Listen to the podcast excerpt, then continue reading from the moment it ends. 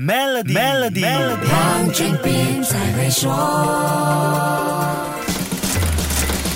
你好，我是黄俊斌。孩子小时候的照料开销，像托儿所、安亲班的费用，到上学后的教育费，我相信是绝大多数父母养儿育女费用中占很大比重的开支。中国育蛙人口智库关于抚养一个孩子到十八岁所需费用的研究报告说，在十三个接受调研的国家中，成本第二高的中国，抚养一个孩子到十八岁，平均需要七万五千美元完成大学教育，另外还需要两万两千美元。那这也只是一个平均数字，一线城。城市居民的负担肯定就不一样了。在这项调查中，抚养孩子成本最高的韩国，家长平均每个月花费一百六十二美元在孩子的照顾和教育费用上，相等于一年一千九百四十四美元。这样的开支，你觉得高吗？这份调研没有包括马来西亚，但有一家国际保险公司在二零一六年做了一份类似调查，在我国抚养一个孩子的平均成本介于四十四万令吉到一百一十万令吉之间。越来越多妈妈要回到职场工。做照料孩子的开销就成了省不了的费用。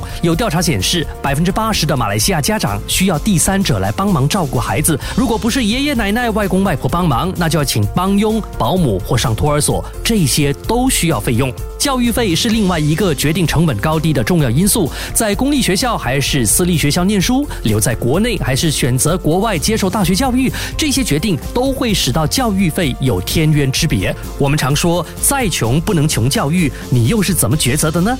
努力改善家庭经济情况，尽力给孩子最好的一切，是每个家长奋斗的目标。那么，是不是经济条件越好，就会生育越多孩子呢？答案可能出乎你意料哦。下一集跟你说一说，守住。Melody 黄俊斌才会说，黄俊斌才会说。